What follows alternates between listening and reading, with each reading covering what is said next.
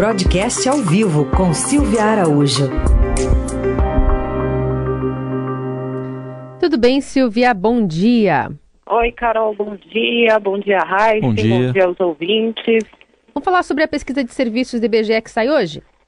Pois é, Carol, temos aí pesquisa do IBGE sobre serviços que vai sair hoje e a expectativa, Carol, é de queda, né? Tá todo mundo esperando que no mês de dezembro aconteça uma queda aí no volume de serviços prestados, mas para o ano é esperado um crescimento, né? Para o ano está esperando aí um crescimento da ordem de 1%, e se isso realmente acontecer, é, essa, essa estimativa de crescimento foi coletada pelo pessoal do Projeções Broadcast, consultando ali economistas, analistas, e se isso de fato acontecer, vai ser o primeiro resultado positivo na pesquisa de serviço desde 2014. Então, é, seria um dado bastante animador nessa questão de serviços, já que varejo e indústria, como a gente já comentou aqui no jornal, não andaram muito bem. Ontem, por exemplo, a pesquisa do IBGE também, só que dessa vez sobre é, o varejo, decepcionou, acabou decepcionando bastante é, o mercado financeiro, porque principalmente no mês de dezembro houve um recuo. E esse recuo no mês de dezembro significa que não uh, que a economia não está crescendo da forma que o pessoal estava achando e que levaria um carrego estatístico para o ano de 2020, é, mostrando uma aceleração maior da economia. Para esse ano é esperado aquele 1% de crescimento para o PIB como um todo, mas essa desaceleração que está sendo vista em dezembro está é, mostrando que essa estimativa de um PIB um pouco mais alto no mês de 2020, ela pode começar a ser revisada. Tem gente que já estava esperando um crescimento de 2,2% para o PIB em 2020, depois dessa pesquisa de ontem já falou que vai revisar de 2,2% para 2%. Então, é acompanhar, ver como esses dados é, dos serviços vão se comportar hoje. Se vier algo negativo, aí essa estimativa para 2020 começa a ficar comprometida para o crescimento do PIB como um todo. Bom, Silvia, no meio disso tudo, a gente viu o dólar ontem bater mais uma marca, né? 4,35. Eu vi aqui que subiu uns 8% mais ou menos desde o começo do ano. Nesse contexto todo, o ministro Paulo Guedes também falou e deu um exemplo meio estranho, né, sobre câmbio. Vamos ouvir o que ele falou para você comentar? Não tem negócio de câmbio a 1,80. Vou exportar menos, substituição de importações, turismo, todo mundo indo para Disneyland, empregado doméstico para Disneyland, uma festa danada. Mas, mas peraí, peraí, peraí, vai passear ali em Foz do Iguaçu, vai passear ali no Nordeste, tá cheio de praia bonita. Quis dar o, o exemplo também antes que fale. É, o ministro diz que a empregada doméstica estava indo para Disneyland. Não. O ministro está dizendo que o câmbio estava tão barato que todo mundo estava indo para Disneylandia, até as classes sociais, mas todo mundo, todo mundo tem que ir para Disneylandia conhecer um dia, mas não em três, quatro vezes por ano, né? Porque com dólar a um, tá, 1,80 tava indo, tinha gente indo quatro vezes por ano.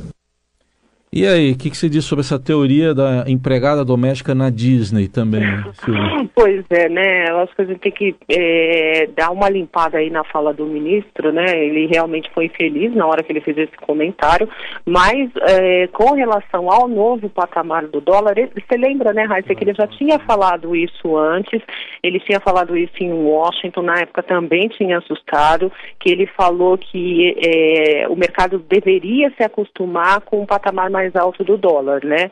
E aí o ministro, na teoria dele, é melhor você ter um dólar aí a quatro e uns juros baixos, né? Hoje a gente está com a taxa de juros com a taxa Selic no menor patamar, né, num patamar de baixa histórica, 4,25% ao ano. Então ele acha que, ele entende que um dólar a, a 4 é, é, e uma taxa de juros a 4,25 é melhor do que um dólar a 1,80 com uma taxa de juros a 14% ao ano. Essa foi é, é, uma das frases que o ministro acabou ressaltando ontem.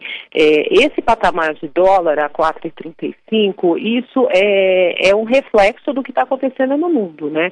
Então existe uma expectativa de que a economia americana ela não vai sofrer tanto quanto as outras economias nesse processo de desaceleração que o mundo está passando, e aí você tem a componente também do coronavírus que acaba é, intensificando esse processo de desaceleração pelo mundo, mas há uma expectativa de que a economia americana sofra menos com isso.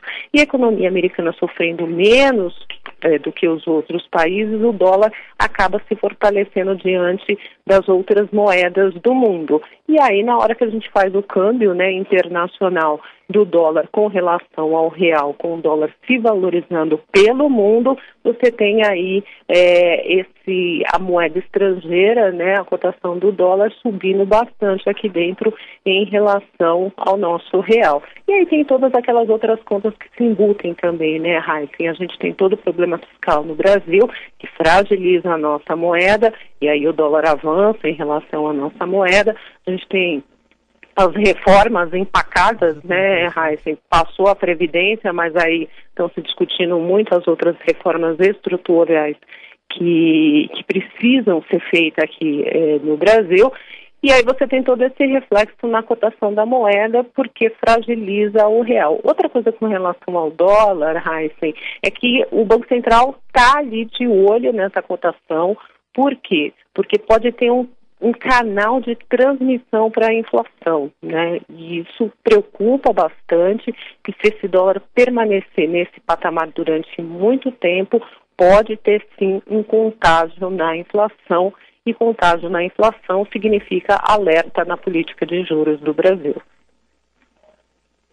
Muito bem. A Ciberaújo comentando conosco os principais assuntos aqui da economia, então acho que fica esse, esse alerta aí, acho que de uma, de uma fala que vai repercutir bastante, porque a gente está vindo aí, né, né Silvia, da, de, um, de, um, de, um, de um ministro da economia que já acabou de falar sobre parasitas em relação aos servidores, ele não está sendo muito feliz na forma com, quem, com que está explicando, talvez, ou tentando deixar mais, mais simples uma explicação econômica, e ter repercutido bastante, tá? Agora a reforma é, tributária administrativa também está em xeque, né? Especialmente administrativa, que acho que é a que, que vai ficar um pouquinho para trás. É, pois é, o, o governo colocou em banho-maria, né, Carol, a reforma administrativa, a gente já conversou bastante aqui no jornal, tem aquele lobby é, muito intenso é, da bancada dos servidores públicos no Congresso Nacional. É. é o, essa bancada estava muito resistente com relação a essa reforma administrativa, o governo não fechou um projeto, deixou que o, o Congresso Nacional fizesse esse projeto e o presidente da Câmara, Rodrigo Maia, já tinha tinha avisado ali para o pessoal da equipe econômica que o projeto de reforma administrativa que passaria no Congresso, primeiramente ali na Câmara, seria enviado pelo governo e que o governo não colocasse na conta da Câmara o ônus, principalmente de mexer com direitos adquiridos de servidores públicos, né?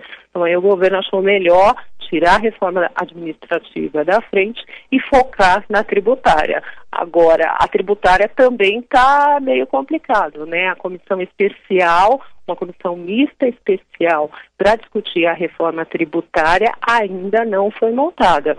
Presidente do, do Congresso Nacional e do Senado, Davi Alcolumbre, tinha uma viagem marcada para Washington. Ele viajaria ontem à noite, teria agenda hoje e amanhã em Washington e depois em Nova York. Mas ele disse ontem, pelo menos, que ficou no Brasil para tentar montar essa comissão especial. E hoje, tem, hoje ele tem agenda aqui em São Paulo, não é? Hoje ele tem agenda em São Paulo. Não vi a agenda dele de São Paulo. É, aqui tá hoje, vendo né? que ele tem um almoço marcado, o ministro da Economia marcado aqui na sede da Fiesp. Então, porque foi de última hora também, porque é. a agenda oficial dele, é, até ontem, no final da tarde, era essa agenda internacional. Então uhum. ele já é, ele, ele cancelou essa agenda quando ele está tratando de reforma tributária. Almoço na Fiesp é bem significativo, é, né? É verdade. Muito bem, Silvio Araújo ajudando a gente a entender essa parte é, de repercussão né, da, da fala é, do ministro e, enfim, também de olho nesses apontamentos em relação ao mercado financeiro. Silvia, obrigada. Até semana que vem. Até.